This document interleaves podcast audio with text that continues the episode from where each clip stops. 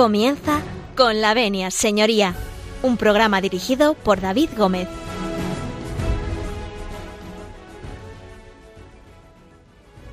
Buenos días, señoras y señores, y bienvenidos a Radio María, bienvenidos a Con la Venia, señoría. Un lunes más abrimos eh, los micros de este su despacho, este despacho de cabecera que Radio María pone a disposición de todos ustedes para, eh, bueno, pues eh, solventar aquellas dudas que haya en el terreno del mundo del derecho y del mundo jurídico. Bueno, ya saben que pueden contactar con nosotros en el correo electrónico con la venia arroba radiomaria.es que no tienen ustedes ese papel y ese bolígrafo, pues venga, por él. Y ahora, cuando tengan ustedes el papel y el bolígrafo en la mano, les repito, con la venia arroba radiomaria.es. También nos pueden contactar a través de la página web de Radio María, que es www.radiomaria.es. Se lo repito, www.radiomaria.es. Y también pueden hacernos llegar eh, sus cartas a la dirección postal del Paseo de Lanceros 2 aquí en Madrid, al programa Con la Venia, señoría. Bueno, como ven ustedes, pueden ponerse en contacto con nosotros a cualquier, de cualquier forma, eh, en cualquier momento, y nosotros estaremos dispuestos a intentar contestarles a todos ustedes eh, en, la mayor, en la mayor brevedad posible. Ya saben que estamos siempre muy saturados de consultas, pero lo intentamos, intentamos llegar a todo el mundo para que ustedes también participen con nosotros en el programa. No solo nos pueden plantear dudas, sino también nos pueden, como siempre, proponer temas. Hoy tenemos un tema muy interesante que en unos minutos les vamos a desvelar. Así que dicho lo cual, nosotros les pedimos permiso para entrar en, fin, en sus casas, en sus eh, cocinas, en sus lugares de trabajo, eh, en sus despachos, en aquellos sitios donde ustedes escuchan Radio María y donde ustedes escuchan eh, con la venia señoría. Así que con el permiso de todos ustedes, nosotros comenzamos.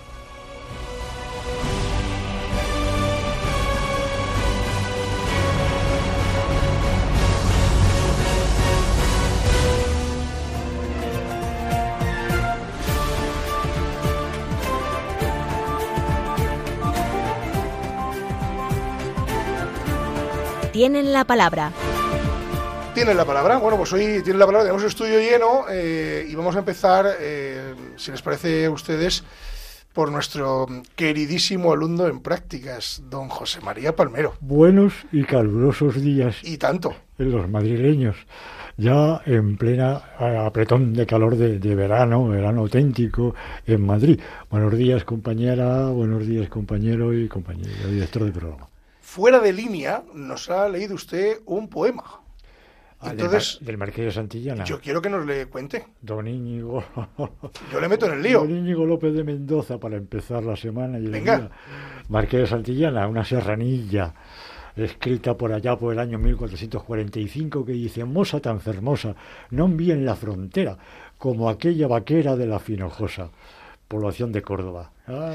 Bueno, pues ahí, ahí queda dicho, ahí queda dicho. Empezamos la... Nuestro invitado no la puede ampliar porque se la sabe también. Pues ah, luego le vamos a preguntar, luego le vamos a preguntar. Pero vamos a dar la bienvenida a doña María Tena. Buenos días. Muy buenos días. Es un placer para mí estar una mañana más con ustedes. ¿Cómo se encuentra usted? Muy bien. Bien. Muy relajada, disfrutando del lunes, de la mañana del lunes. Por supuesto, arrancando la mañana con energía. Venga, Ahí ya iba dirigida lo de Mosa tan fermosa. Mosa tan fermosa, claro, claro, claro, claro. Vamos, eso no lo pongo yo ni en duda, vamos. No bien la frontera, no bien la emisora. y bueno, tenemos eh, una mañana más con nosotros y creo que van tres, eh, creo que van tres, a don Santiago Carretero. Profesor, buenos días. Hola, buenos días. Eh, un placer que hayáis contado conmigo otra vez para intentar ser útil en estos temas jurídicos. ¿Le meto en un aprieto si nos continúa la poesía? Eh, mo, hermosa no la pradera, doví la vaquera de la Finajosa, fabiendo la oía del calatraveño, a Santa María vencida del sueño, la vi tan fermosa que apenas creyera que fuese vaquera de la Finojosa. Ole, qué aplauso se merece, ¿eh? Tela. O sea, yo me, quedo muerto con... Aplausos. Pero eso va dedicada a, nuestra compañera. A, doña María Tela. Muchísimas doña gracias. María. Bueno, pues dedicado a doña María Atena, eh, pues eh, aparte de dedicarle a esta poesía, Don José María, vamos a hacer un pequeño alto en el camino porque vamos a hablar hoy de deontología profesional. Dirán ustedes qué, es, doña María luego nos lo contará. Eh, entonces... Eh, ese tema, esa rama de la filosofía que es la deontología. La deontología profesional. Profesional. Yo le voy a preguntar así, de inicio, a doña María, ¿qué es la deontología eh, profesional? La deontología en la abogacía, ¿qué es la deontología? El código deontológico es el conjunto de normas expedido por el Consejo General de la Abogacía Española, donde se recopila las normas éticas, valores o reglas de conducta que los abogados tenemos que seguir en el desarrollo de nuestras acciones profesionales. No se puede decir mejor, don José María. Claro. No se puede. Suena casi tan bien como la poesía que acaban de ustedes eh, decir. pero también hace una pequeña aclaración, si me permites.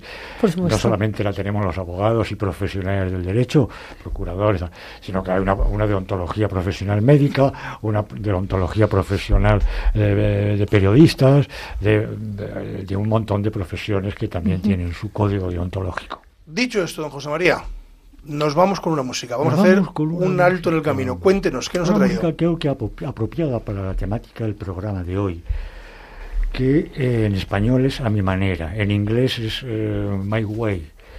My Way la escribieron dos autores franceses, Claude François y Jacques Revaux, allá por 1967, y tuvo muy poco éxito. Pero pero en su título Comme d'habitude, después se transformó, se emigró a Estados Unidos y Frank Sinatra... Lo trincó Frank Sinatra la voz, de oro, la voz. La voz, la voz, pues ya la transformó, la puso en inglés y la popularizó y la extendió por todo el mundo. My Way a mi manera, Frank Sinatra. Bueno, pues a la manera de usted. Vamos a escuchar a Frank Sinatra y a la vuelta vamos a continuar hablando de deontología profesional con nuestros invitados, con María Tena, con eh, Santiago Carretero y con José María Palmero y con un servidor de ustedes. No se marchen, volvemos enseguida.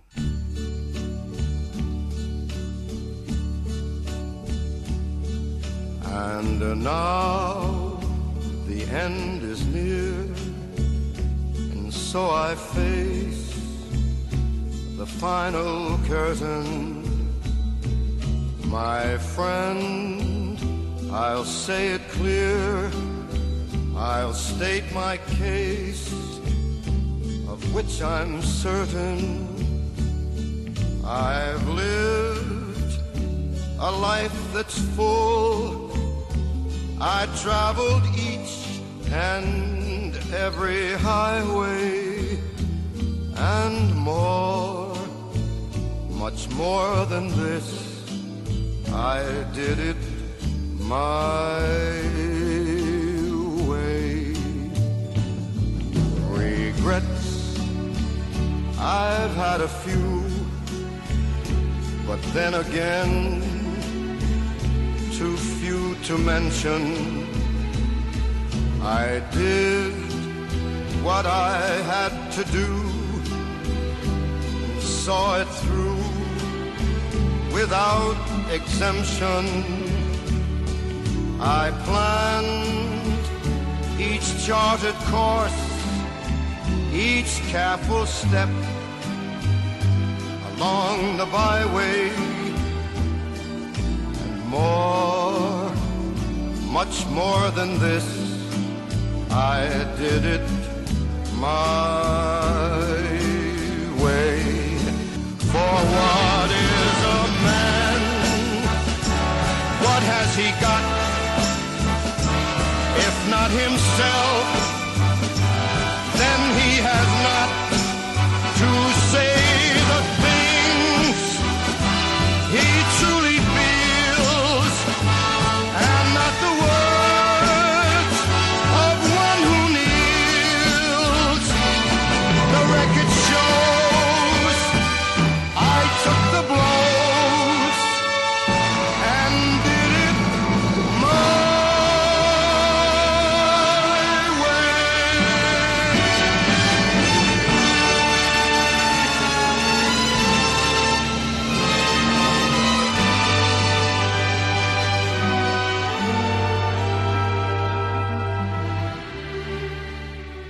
Están escuchando con la venia, señoría.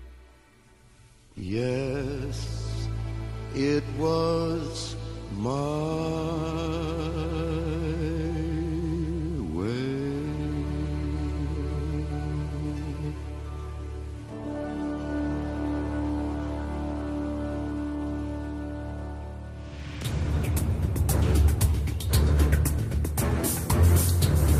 El caso de hoy. Regresamos, regresamos de escuchar a Frank Sinatra, que claro, don José María, es que nos lo pone usted muy difícil. Después de esta voz, pues eh, ahora vamos nosotros. fíjate, fíjate, que lo intentó, lo intentó cantar Polanca, que también era una voz. Sí. Pero, pero claro, le superó, le superó Frank Sinatra. Bueno, vamos a arrancar eh, el tema de hoy. El tema de hoy que, hemos eh, dicho que es deontología profesional. Y para eso, que mejor que bueno que, empezar a, a, acribillar a preguntas a nuestro querido invitado Santiago Carretero, nuestro querido profesor de la Universidad Rey Juan Carlos, que cuéntenos un poco eh, quién es usted, aunque ya ha venido, es la tercera vez, pero recuérdenos a qué se dedica Santiago Carretero. Bueno, pues soy profesor titular de Filosofía del Derecho de la Universidad Rey Juan Carlos y soy abogado en ejercicio pues ya unos cuantos años, veintitantos. Eh, me he dedicado sobre todo a la abogacía y a la docencia, son mis dos grandes dedicaciones. Y una parte de mi trabajo docente lo he dedicado a, temas de deontología que precisamente han estado siempre eh, explicados por la filosofía del derecho. Bueno, pues, eh, don Santiago, ¿por dónde empezamos? De la ¿Cómo le explicaríamos a los oyentes? Vamos a explicar primero esto de la deontología. que nos ha dicho ya la compañera un poco lo que es el código deontológico, pero la deontología como tal, podríamos decir que es una rama. En general. Una rama, o ya que incluso ciencia autónoma, ¿eh? donde podríamos hablar de dos conceptos, ¿no? Un concepto amplio y un concepto estricto. El concepto amplio sería eh, la ciencia que estudia la disciplina y el buen hacer de cualquier oficio. como ha dicho eh, José María Palmero, todo lo tienen los arquitectos, los procuradores, los médicos. Desde el punto de vista nuestro jurídico, el estricto, sería más bien el código ético que ya no es norma moral, sino que ahora pasa a tener los dos grandes elementos de la norma jurídica, que, os lo recuerdo, son supuesto de hecho y consecuencia jurídica. Pero, origen. El origen, como no puede ser de otra manera, está en nuestro derecho romano. Y nuestro derecho romano, las normas morales eran el primer código ético de los juristas, la, norma, la moral. Y A partir de aquí eh, hay todo un proceso de institucionalización, un proceso de articulación que por ejemplo nosotros nos lleva al siglo de, por decirlo modernamente, no siglo XVI, donde ya hay unas ordenanzas para los abogados en, el Colegio de Madrid, por ejemplo, vamos a, a situarnos donde... Que no era un código, eran ordenanzas. Ordenanzas, exactamente Códigos de buena se pierde lo bonito, ¿no? Ordenanzas. lo bonito? Ordenanzas. Eh, lo que ocurre es que volvemos a lo mismo. El problema siempre es el mismo cuando hay una norma moral. Si la norma moral es solo norma moral, no tiene sanción. Entonces, de ahí surge, esta ciencia surge eh, hablando del aspecto jurídico, estoy hablando, surge de las resoluciones de las juntas de gobierno de los colegios, porque no había jurisprudencia de los tribunales. Luego y así. Y poco a poco ese tipo de normas eh, llegan hasta una situación moderna, situación moderna que tenemos tras la famosa sentencia de marzo de 2003, donde ya reconoce claramente la competencia legislativa de los órganos autónomos y, y semipúblicos incluso públicos, como ya un colegio de abogados. Un colegio de abogados, que, no deja de ser una corporación de derecho público, ¿no? Exactamente. Se rige también por el derecho público, el derecho administrativo. Los grandes autores, los grandes autores, los dos grandes autores, para mi modo de ver, que fueron, eh, hablando de esta materia, Immanuel Kant y Jeremías, Jeremías o Jeremías Benjamin. Sí, Kant y Benjamin. Pero claro, tengamos en cuenta una cosa, tengamos en cuenta una cosa. Como estamos hablando simplemente ahora de deontología, sí, tiene en cuenta que casi todos los autores modernos, José María, Carneluti, que bien conoces. Carneluti más, pero más Carneluti es más en, derecho. En derecho. Eh, eh, eh, han ido al tema de los deberes y obligaciones, en este caso que vamos a tratar, de la abogacía. Claro, te vas a la, a la norma o ordenamiento moral general y claro, me citas dos grandes como son Kant y, y Benzan, lógicamente. Pero es que ya Incluso el buen hacer de los juristas ya lo trata Aristóteles en su Ética Nicómaco. Es que ya lo trata Aristóteles. No, pero no perdamos de vista. Y San Agustín. Y San Agustín. Y qué decir de Cicerón, que su obra es prácticamente un código ético de los abogados. Y quería hacer una, una aclaración que me ha gustado mucho lo que has dicho antes. estamos hablando de ontología. Hay que le llama ética aplicada. Vale. Claro. Este concepto eh, se casa más con lo que tú nos has dicho. Ética aplicada a las profesiones generales. Claro. Ética aplicada. Pero, Sí, claro, no solo al derecho, sino a la medicina. la medicina. Pero ética periodismo. Aplicada, pero aplicada con sanción. Porque si el concepto de sanción lo perdemos, entonces hablamos de lo que decía Ambrosetti. Es una invitación simplemente a que te portes bien. Pero claro, a veces una invitación se rechaza y me quiero portar No, mal. eh, sí, me- sí, claro, y, y hay también la distinción, la distinción de fondo entre moral y ética. Efectivamente. Mira, la moral es una ciencia como tal, ¿eh? que estudia los aspectos, como decía Tomasio o Kant, el aspecto interior del hombre. Eh, la ética. La ética es el basamento de la convivencia, ¿eh? donde los actos de alguien ¿Son aprobados o reprobados? son aprobados y reprobados y sobre todo el concepto de daño, concepto que como tú bien sabes es central en el código ético. Claro. El daño. Eh, hablaremos de ahí unos conceptos que tú bien conoces, que son diligencia, lex artis, daño, consecuencia, Y el alterum non ledere. alterum non laedere, que es el gran principio general del derecho romano. Como siempre digo, los tria juris precepta son bases morales, ¿no? Honeste vivere, Vivir honestamente. alterum non laedere. Y luego el más complicado de todos, sum quique tribuere, dar a cada uno lo suyo. Y decía Kant, ¿y qué es lo suyo? Claro, Exacto. ¿Qué es lo suyo? ¿Y qué es la verdad? Claro. Preguntóle Pilatos. claro. Eh, María, eh, tú que te has estudiado en profundidad el código deontológico de la abogacía, ¿por qué crees que surge esta, este código escrito, esta, que en principio era, un, era consuetudinario? ¿ah? Eh, ¿Por qué crees que nace el código y, y la guía deontológica del, del de la necesidad de regular el comportamiento entre profesionales entre profesionales y, en, y hacia el cliente, por supuesto. Hablo desde el ámbito de la abogacía, hacia por el resto de la supuesto. sociedad. Exacto. que en un momento determinado acude a los servicios de un profesional del derecho. Ujú.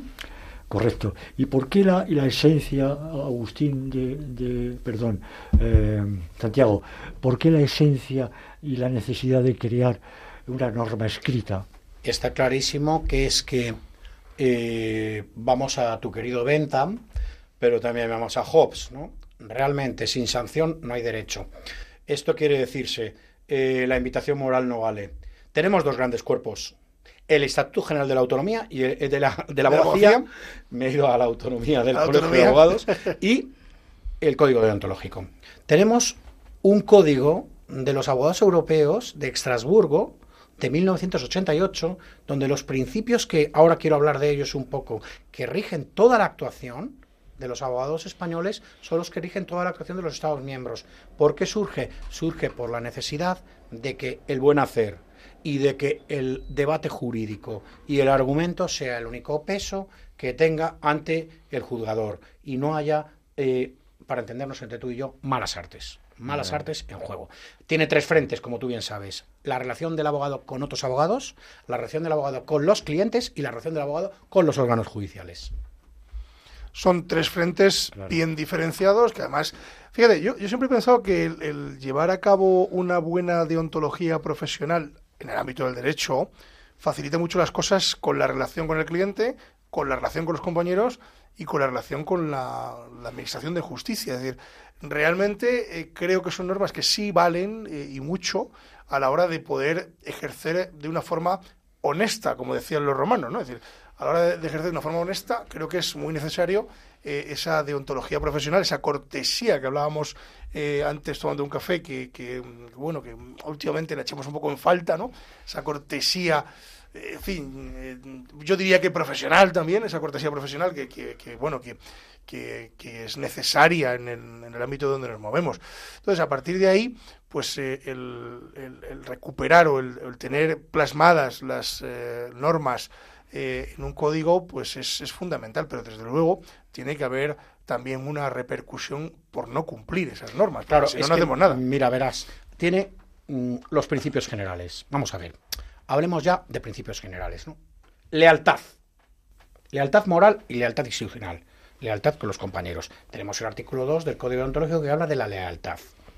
Pero es que hay una serie de conceptos, te decía, que vienen del propio Código Civil. No nos olvidemos que el abogado cumple un, un, mandato. Un mandato. Es un arrendamiento de servicios que otros han dicho la discusión famosa que había entre arrendamiento es algo más, Es algo más que un mandato. Es algo más que un mandato. compañero. Pero algo más que un mandato. Pero con diligencia. La diligencia del Código Civil, la diligencia del Código Civil, de, de las acciones de hacer, están ahí. O sea, te quiero decir, las diligencias del Código Civil implica un escrupuloso eh, estudio de la lex artis, del buen hacer, y luego hay que intentar convencer a los clientes de una cosa que tiene la jurisprudencia del Tribunal Supremo muy detallada, que conocerás tú bien, José María, que es la obligación de los medios, la obligación de medios. El abogado es alguien que trabaja para conseguir un fin de justicia, pero es una obligación de medios, pone todo su esfuerzo, pone todo su trabajo, pone su saber jurídico, su técnica, para que esa justicia pueda ser dada por un tercero. Y eso es lo que muchas veces los clientes no entienden. Mire usted, es que no me ha dado la razón. No, vamos a ver. Usted... Bueno, José María dice, eh, creo que lo dice mucha gente, pero eh, a mí me lo ha dicho millones de veces, que para ganar un pleito eh, tienes que... Primero tener la razón, Después. Segundo, saber exponerla. Y tercero. Que te la den. Que es lo que dice eh, nuestro querido saber exponerla. Santiago. Es decir, el primer requisito deontológico de un abogado, de un profesional del derecho, procurador, abogado, juez, fiscal, es su formación. Es su coco, es su mente, es tener una formación sólida y no mm, unos estudios ligeros pues para salir del paso y para empezar a ganarse la vida. Está muy equivocado, compañero, si va usted por ahí. Bueno, vamos a hacer un pequeño alto en el camino, si os parece, y después vamos a continuar hablando de ontología profesional, que nos queda largo y tendido, si, si hablaremos de esos principios. Sí, ahora iremos refiriéndonos uno por uno. Uno por uno, para tenerlo claro. Entonces, eh, para este alto en el camino, doña María, ¿qué nos ha traído usted? Pues me gustaría deleitar a la audiencia con la canción de Contigo de Sabino de Joaquín Sabina. De Joaquín bueno, pues hemos, pasado de Fran Sinatra a Joaquín Sabina, que no, no le perdamos de vista también. que, me he quedado sorprendido leyendo las noticias. Hoy de moda, hoy de moda. Dos millones y medio de, euros que adeuda al fisco. Bueno, ¿qué le vamos a hacer? hay que tener aficiones. Los ganó, los ganó. Si los tiene que pagar es que, es que los ganó. Es que los ha ganado. Claro, y ya, pues, en este caso, con Hacienda hemos topado ya pues eh, necesitará un buen abogado para que le eche un cable. con la venia. Con la venia. pues, doña María, vámonos con Joaquín Sabina y con, con, esa canción de Contigo. Y a la vuelta vamos a continuar hablando con Santiago Carretero, con José María Palmero y con María Tena de eh, Deontología Profesional. No se marchen porque ya saben ustedes que pasamos nota.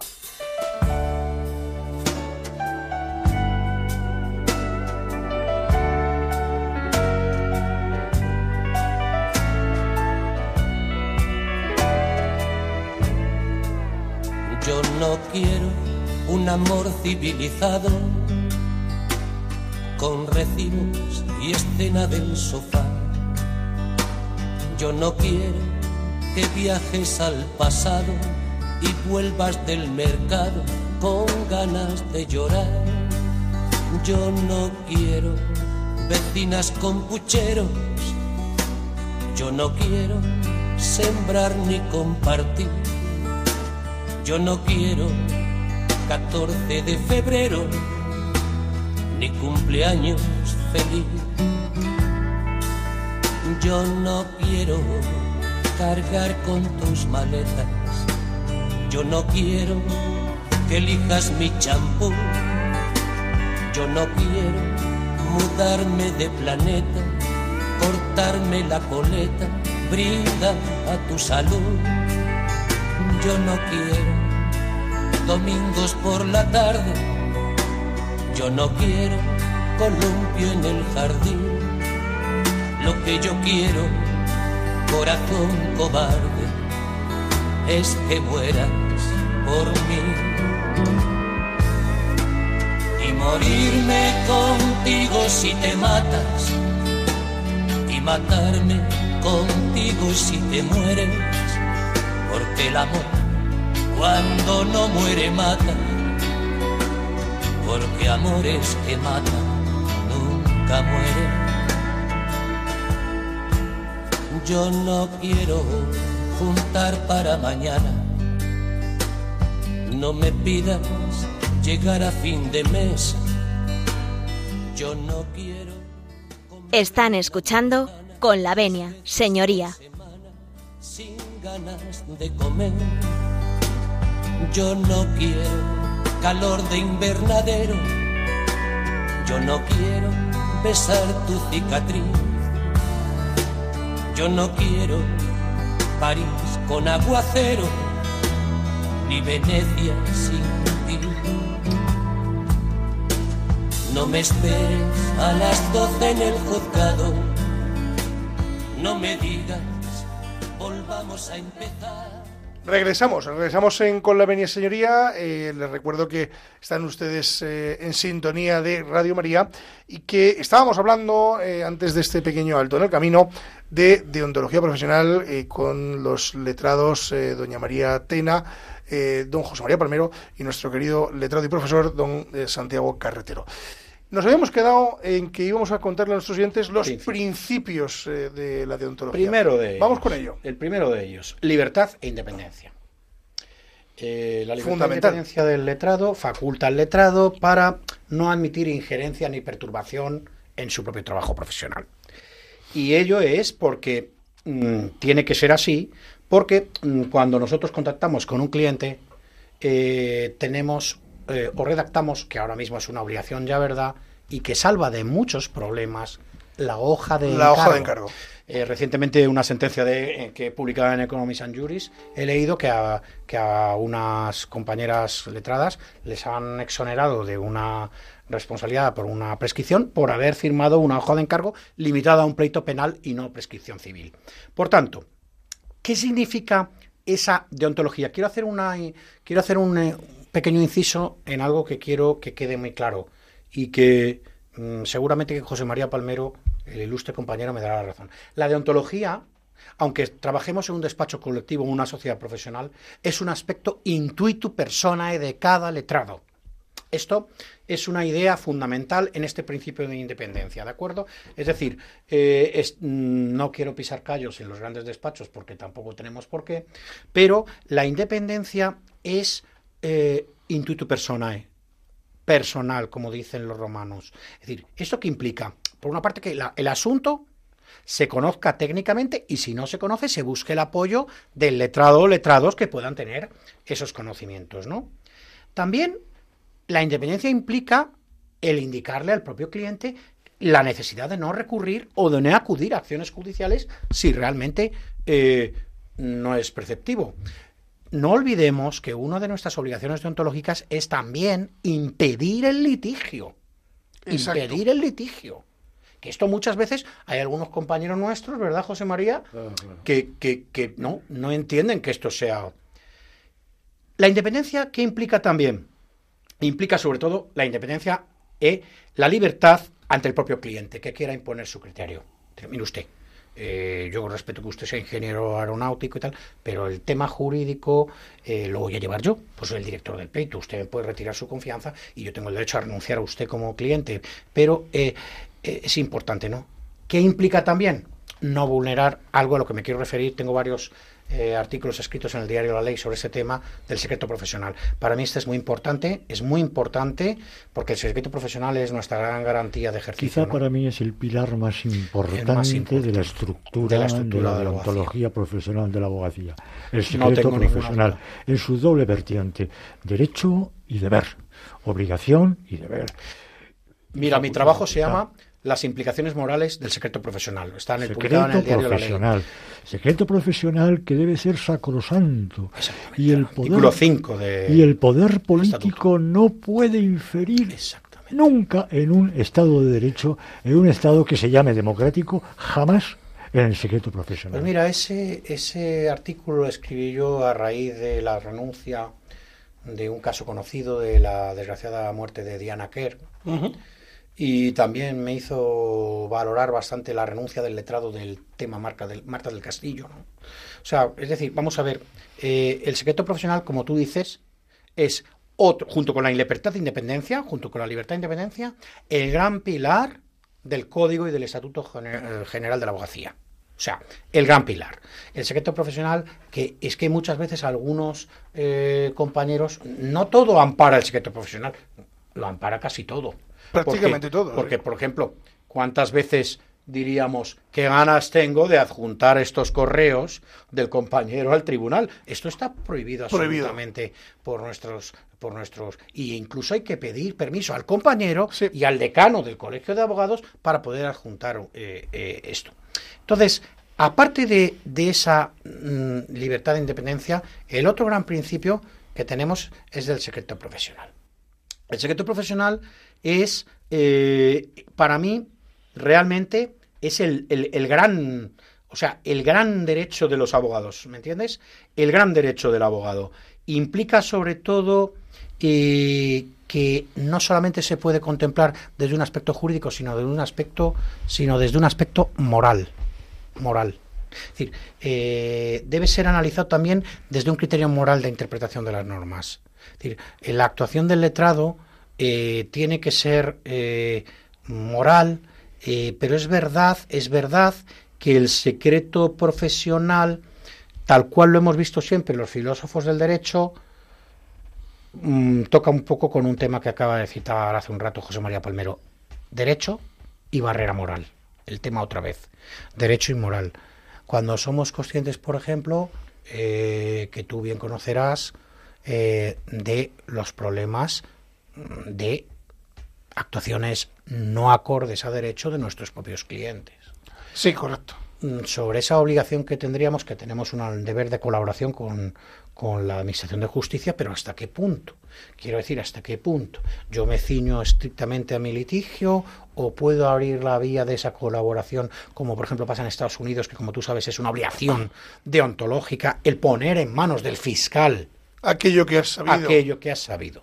Claro, esto, esto es importantísimo porque nosotros en nuestro Estatuto General de la Abogacía y en nuestro, y en nuestro Código Deontológico no tenemos, no tenemos una obligación eh, como tal sancionable de poner en, conocimiento nada más que lo estrictamente necesario para defender los intereses que nos han sido eh, encomendados. que nos han sido encomendados. Hombre, perdóneme usted, señor. El artículo 542.3 de la Ley Orgánica del Poder Judicial deben guardar secreto de los hechos que conozcan. Es clave. Es clave. Y lo está imponiendo el Deben guardar secreto de todos los hechos o noticias de los que conozcan por razón de las actuaciones de su modalidad, de su actuación profesional. Y a su vez, esa es la parte del deber y la parte del derecho, no pudiendo ser obligados a declarar sobre los mismos. A declarar sobre los es decir, Porque eh, que esto, esto que estás diciendo es fundamental. Es decir, la, la barrera moral esto es como el no declarar sobre sí mismo. Artículo no, 24. No tienes, o sea, no, debes declarar contra ti. Fíjese usted que ni la jurisprudencia, de momento ni la más reciente, de momento ya veremos, porque en este país puede ocurrir de todo. Mire usted, no hay una jurisprudencia elaborada sobre la excepción.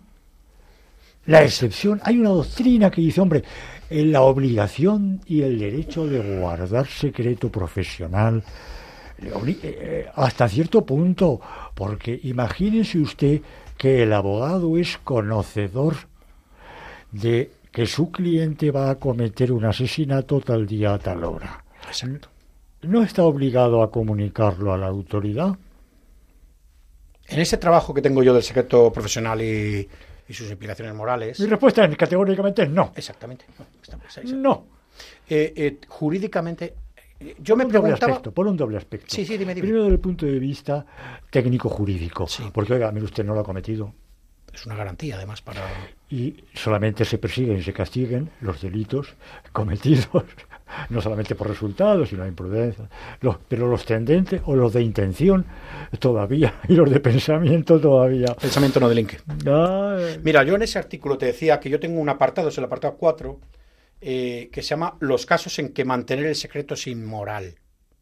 Es que ahí es donde tú dices, yo estoy de acuerdo contigo, no categóricamente, aunque podamos ser inmorales. Es que esto debo, debo entender. Es que ahí es, donde, ahí es donde no cabe tampoco la inmoralidad. Claro, es que es donde yo creo que debemos centrarnos, ¿no? porque tenemos esos principios de independencia, de probidad, de lealtad, la hoja de encargo que hemos citado, la temperancia ¿no? en los honorarios.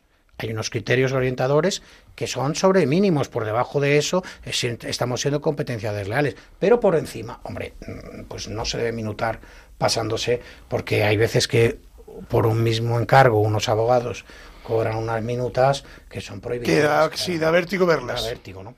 Entonces, realmente, si percibimos el secreto profesional como el gran pilar, ¿no? De nuestro código deontológico, aparte de la cortesía, el buen hacer, la colaboración entre los profesores profesionales diversos, eh, realmente, eh, ¿en qué casos podría ser eso inmoral? Bueno, como dice José María, cuando realmente hubieran datos empíricos corroborables que hubieran ya mm, indicado que nuestra actuación fuera de cooperación necesaria para producirse. Pero como bien dice, si mm, tiene la intención de, o incluso, fíjate, ejerciendo una acción de desahucio, quiere provocar, yo qué sé, la quiebra en una determinada sociedad, nosotros tampoco somos quienes, como letrados, para penetrar en el pensamiento íntimo y subjetivo que pueda tener nuestro cliente. Lo que sí ya, eh, claro, que sí ya efectivamente entra a romper un poco lo que estamos tratando es inducir o asesorar al cliente de cómo hacer el levantamiento de bienes, la insolvencia, la insolvencia. Sí, pero ahí estamos ante, ahí ya estamos ante un cómo evadir eh, impuestos, cómo evadir. Claro, ahí estamos ante ya una casi incitación, ¿no? claro, es una inmoralidad. Ah, ahí sí es una inmoralidad. Pero el acto de otro que lo recibes tú como profesional y que te estás obligado, estás obligado a guardar el secreto, salvo que el cliente te autorice, claro está. Si te autoriza, autorización que para mi modo de ver tiene que ser expresa, por escrito. Sí, por no, escrito. Puede, no puede ser tácito. Sí, sí, no. no. Nosotros no tenemos libertad interpretativa de los intereses subjetivos que puede tener un cliente.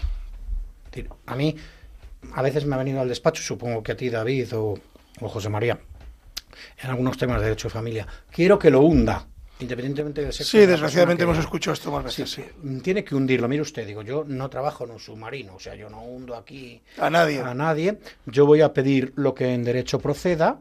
¿eh? Mi trabajo no es hundir. Esto sí sería realmente poco deontológico. Hacer caso a este tipo de, barbaridades que a veces algunos clientes nos proponen, no, húndalo, húndalo, pero bueno, escuche que no, que yo no hundo a nadie. Yo esos clientes eh, siempre digo que son muy americana. Son los que vienen pidiendo sangre, con perdón de la expresión, del contrario. digo, yo no estoy aquí por hacer sangre. Y luego se llevan una gran decepción. Además, además sería una coautoría para un cohecho, para.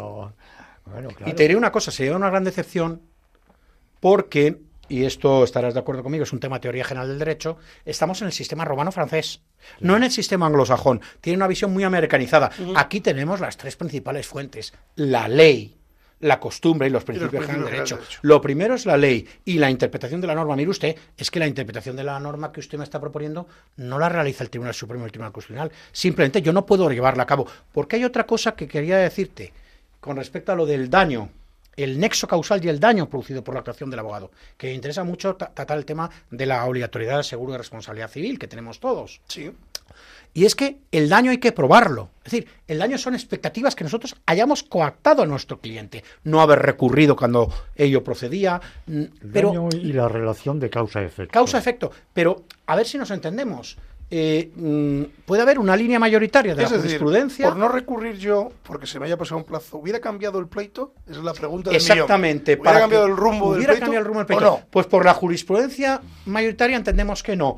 Pero ¿y si hay un 10% que sí? Entonces, tengamos muy claro que la deontología no puede ser tampoco una amenaza para el abogado. Mire usted, yo voy a ir por esta línea de trabajo y voy a defender esta línea de trabajo yo sostengo que puedo tener éxito. Yo siempre digo a mis clientes que yo no, no prometo el éxito ni en un divorcio amistoso. No. Porque en cualquier momento, con perdón de la expresión, se me enfadan y devienen contencioso. A mí me ha pasado. Claro. a mí me ha pasado eso. Entonces, ahí vamos a lo mismo. No solamente el secreto profesional, sino también a veces, yo lo digo muchas veces en las clases de ontología jurídica, la razón. O sea, la racionalidad de nuestras actuaciones jurídicas. Santiago, yo muchas veces digo a los, eh, a los compañeros, a la mayoría, de, con todos los compañeros que yo me cruzo en mi, en mi batalla diaria, ¿no? siempre digo que los abogados estamos para apagar incendios, no para crearlos. Es decir, no estamos para echarle gasolina al cliente ni para echarle gasolina al, al, proceso, ¿no? sino precisamente para justo lo contrario. es decir, para que sea eficaz, para que todo el mundo intente quedar lo más contento posible, porque luego también digo otra cosa, es decir, al final, si no llegamos a un acuerdo, va a haber una tercera persona, que es un señor que tiene una toga y unas puñetas y se sienta en un estrado, que no nos conoce de nada, y no sabe nada de nuestro asunto y nosotros vamos a tener que explicarle qué es lo que nos está pasando y el contrario va a explicar su versión nosotros la nuestra. Y finalmente será un tercero quien dicte una sentencia. Y la experiencia me dice, no sé qué os dirá a vosotros, que cuando un juez dicta una sentencia, en el 80% de los casos nadie queda a gusto, es decir, ni el contrario, ni nosotros ni nuestros clientes. Totalmente de acuerdo. Mira, me decía, me Totalmente de acuerdo. José María, por eso, decir una cosa. Por eso es por lo que yo, en principio, que estoy de acuerdo con Santiago en cuanto a que, contigo, en que hay que ser, eh, mm, hay que, hay que mediar, hay que mediar, sí, hay que mediar. Pero mire usted en la mediación y los, no digamos en los laudos arbitrales, cuando hay que ejecutarlos, ahí no se queda justo nadie. No, no, no, de verdad. ¿eh? yo, siempre me, pongo un poco en el lado del juez eh, y digo, claro, al final un juez tiene que cortar por algún sitio, es decir, en algún sitio tiene que meter la tijera. Es decir, pues esto es como una tela, o sea, el juicio es como una tela y en algún momento tiene que meter la tijera. La puede meter más próxima a tu posición, menos próxima a tu posición o al medio. Decir, tampoco hay... Eh, entonces, claro, ¿qué ocurre? que, puede ocurrir que tú tengas, yo, nos ha pasado a todos seguro, que tenemos sentencias maravillosas que no podemos ejecutar por no haber llegado a una negociación antes o no haber aceptado a lo mejor aquello que se nos ofrecía, que sí que era más real que luego lo que el juez nos ha impuesto. ¿no? Claro. Por eso yo recuerdo siempre a mi padre, José María, eh, magistral tribunal supremo, que tú conociste. Yo conocí, claro. mi padre Adolfo Carretero, que siempre me decía, el juez es un tonto que pasa por allí, no se entera de nada, hay que explicarlo muy bien. Por eso una buena demanda te hace ganar el pleito. Una demanda donde los hechos sean muy claros, contundente, trabajada. ¿Sabes? Porque es un tercero, como dices tú. Tú lo has dicho que un día se va a poner unas puñetas y pasaba por ahí. Y pasaba por ahí. Le ha tocado ese. Mira, yo siempre digo, con, el debido respeto siempre a, todos los jueces, ¿no? Sí, yo siempre le explico a los clientes de la siguiente forma: digo, eh, la demanda la tiene que leer alguien que no conoce absolutamente nada de nuestra posición. Y hay que explicárselo como a un niño pequeño. Es decir, Demandas de 200 folios las sabemos hacer todos. Pero Ahora, demandas que verdaderamente digan si pueden ser en a dónde vamos. Exacto, si puede ser en 10, bien explicado y bien sujeto con documentos o con cuestiones eh, que podamos sujetar, testificales, etcétera, etcétera, eh, mucho mejor. Porque Sobre al final, todo que el juez la entienda, ¿eh? Claro, yo, he visto demandas que el juez no, las, entiende. Entonces, yo siempre digo que las demandas, y con el debido respeto a los jueces, que por aquí ha pasado alguno que, le tenemos todos en la cabeza, eh, mm, pues las demandas tienen que ser para que las lean un tonto, para que la lea un tonto, para que se entere alguien que, pueda leer, y con el debido respeto, ¿eh? de verdad, no, lo digo. No, no, no, pero es que es así. Que se pueda entender, porque yo he visto, igual que vosotros, demandas, nosotros ahora en el despacho hemos tenido una, una demanda que no sabemos qué pide.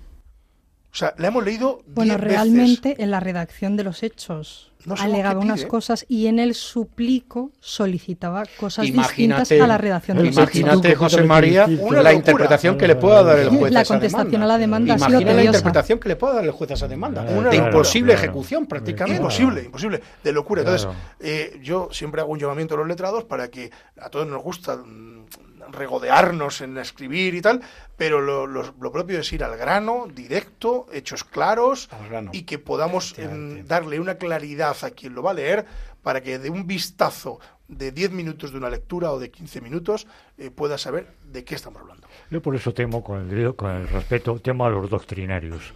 Ya. Pues los temo tremendamente con el respeto que me dan, ¿eh? Aquí tenemos a un doctrinario. No, no, pero mira, yo te voy a decir una cosa. Yo, he sido letrado del Tribunal Supremo y coincidían contigo los magistrados. Mire usted, la doctrina somos nosotros. Efectivamente. Eh, usted está aquí para resolver el tema. Me decía un magistrado, Santiago, eh, comprendo que te quieras explayar más, pero aquí en cuatro folios me lo tienes que decir todo. Exacto. Bien, esto vendría muy bien solucionado para mí con la buena redacción, que es otro de los grandes principios de que ahora te, os quería hablar, de la hoja de encargo y una clara rendición de cuentas, que es otro de nuestros deberes. Es decir, mire usted, yo le voy a conseguir esto y por esto voy a luchar. Y explicárselo claramente también al juez por lo que es, por lo que luchas, porque lo que no puede pasar es lo que nos dice el director del programa, que el juez no sepa lo que le estás pidiendo. No se entera. Haga usted algo, ¿no? ¿Qué quiere que la semana pasada en Colmenar el juez le tuvo que, pedir al letrado que clarificara. que clarificara qué es lo que estaba pidiendo en una ejecución porque, no, podía, no, se podía ejecutar. Entonces, aparte de eso, hay otra serie de obligaciones que tenemos que otro que es, a mí ha pasado frecuentemente y quisiera saber tu opinión, José María, sobre el tema de la retención de documentos. Vamos a ver. Nosotros tenemos una obligación muy clara, no los podemos retener si el cliente nos los pide. Nosotros tenemos que no, es que no me ha pagado, que es algo que, frecuentemente los profesores dicen, los perdón, los abogados dicen cuando le solicitas la venia, bueno, compañero, ejerce tus acciones ante el colegio, etcétera, pero tú también tienes que dotar de la documentación. Esto pasa mucho porque veréis, el gran problema es que cuando mm, miras las resoluciones de las juntas de gobierno, te das cuenta que frecuentemente van siendo por lo mismo, ¿no? Igual, conflicto, de intereses, conflicto de intereses, que no puedes defender a dos partes que haya en contraposición por tu ejercicio profesional, deslealtad profesional, y hay un aspecto, de, otro principio general, que es el principio general del respeto. El respeto se nos exige en tres frentes que decíamos. Respeto a nuestro cliente, respeto ante los órganos judiciales y respeto ante los otros compañeros. Pero como bien decía José María Palmero, el respeto no lo tenemos que confundir con servilismo. Es decir, nosotros mantenemos nuestro criterio jurídico. Esto, mm, perdón, pero es una pequeña crítica también a veces a cierta parte de los jueces que entienden que no, sabemos que no es un primor inter pares como tal, pero sabemos que debería mm, pedirse también entender que el papel del abogado es una obligación de medios que no puede ser coartado. En ese sentido hay una cosa con la que yo estoy, mm, me enfada mucho los juicios, que es que muchas veces no se, digamos, tiene el debido respeto a las conclusiones, al trámite de conclusiones. Oye, es súper clarificador que después de celebrada la prueba, yo le vuelvo a recalcar al juez mis argumentos y que por favor me preste atención porque muchas veces unas buenas conclusiones, como una buena demanda, pueden dar una vuelta. Dan una vuelta. Bueno, si, me, permites, parafraseando a nuestro querido alumno en prácticas, aquí don José María, siempre me dice, dice, hay algunos juicios que se ganan por el pico. Explíquenos esto del pico. Efectivamente. y la pala. Efectivamente. Eh, como San Juan, aquí evoco a San Juan Crisóstomo apodado Pico de Oro. Es decir, que tenía una labia que convencía y vencía y por el convencimiento de la oratoria. La oratoria es muy importante para un abogado, muy importante a la hora de establecer las conclusiones que nos dice don Santiago y a la hora de llegar al convencimiento, porque el juez es humano ante todo, primero y al final es humano. Desde luego. Es un Otro gran principio que quería tratar, que ya nos queda muy poco tiempo, pero es un tema muy importante, es el del 44 del Estatuto General de la Abogacía, que es el pacto de cuotalitis. Vamos a ver. Este pacto de cuotalitis se refiere a que nosotros una, una corruptela que se ha llevado mucho bueno, pero que ha tomado cuerpo porque los abogados estadounidenses que empezó en derecho laboral. Al principio no se podía hacer y ahora ya y ahora pues, es una práctica, común en algunos pleitos como es de despido laboral y accidentes de tráfico. Vamos a ver. Mire usted no tengo dinero para pagarle, mm, le pago cuando yo cobre. Pues vamos a ver, este pacto mm, es perfectamente lícito siempre y cuando nosotros nos atemperemos a nuestros, a nuestros criterios profesionales, porque que yo sepa, existe la obligación, que debemos también exigir, de la provisión de fondos, pero evidentemente el, el pleito es no digamos jugoso, que no me gusta llamarlo jugoso, digamos que es suficientemente importante como para poder prescindir de una pequeña provisión de fondos que en esos momentos no es necesaria muchas veces, ¿no? Entonces, es verdad que son principios generales, ¿no? Pero son principios generales que se concretan porque, como tú bien decías, José María, han tenido nacimiento en, la, en lo consuetudinario. Ese pacto se empezó a hacer por los laboralistas y ha tomado cuerpo, ha sido extensible a otras ramas. Y en estos momentos, incluso compañeros de derecho administrativo también lo están haciendo, sin ningún problema, porque realmente vino, muchas veces importamos, ¿no? Importamos temas de la abogacía americana. Americana, sí. Eh, ¿Cuál es nuestro problema?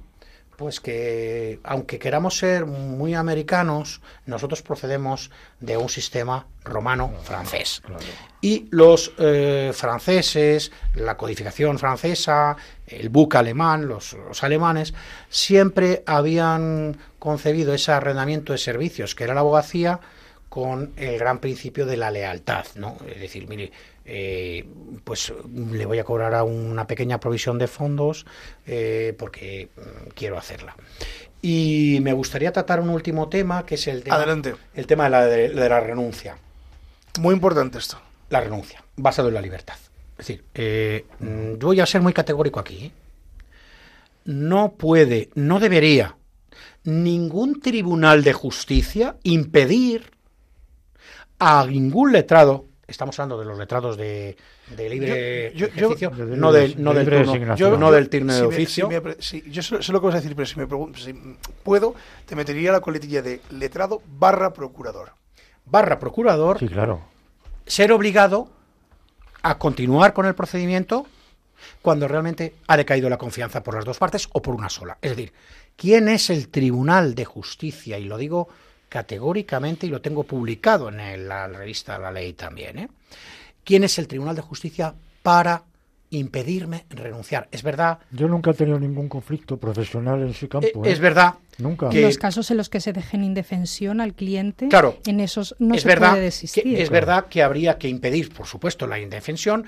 Permite a veces siete días antes de la vista, en fin, con unos cauces racionales, pero tengamos en cuenta que quien realmente conoce el supuesto fáctico para renunciar no es el tribunal, es el abogado, que es el que muchas veces está padeciendo a ese cliente.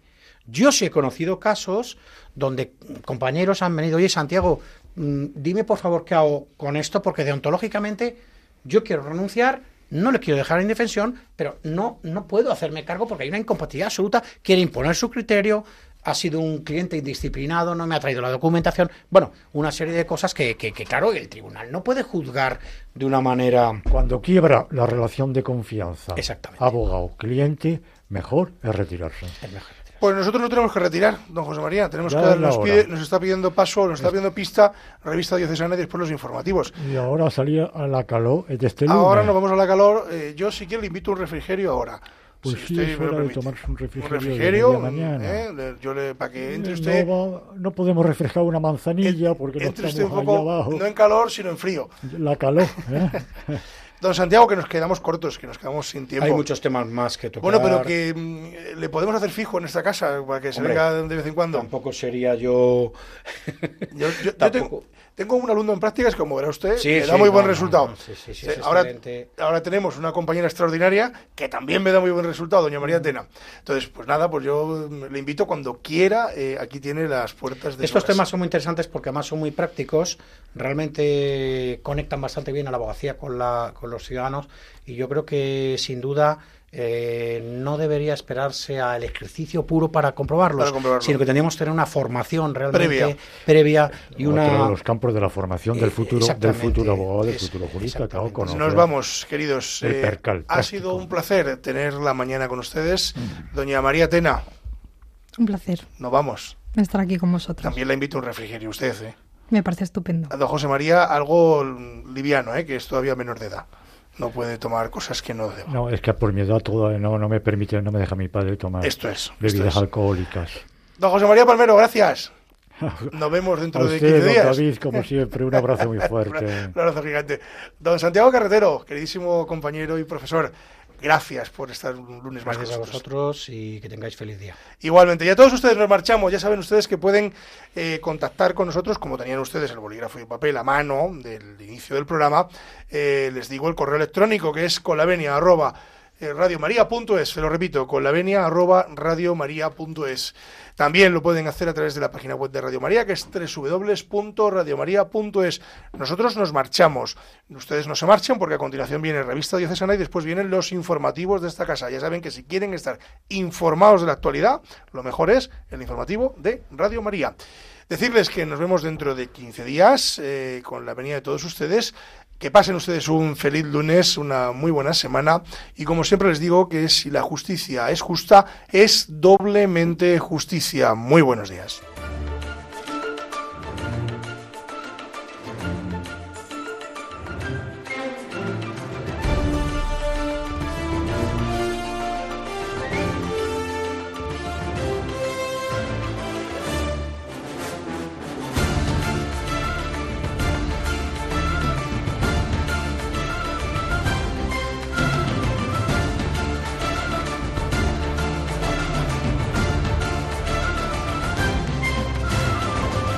Les hemos ofrecido Con la Venia, Señoría, un programa dirigido por David Gómez.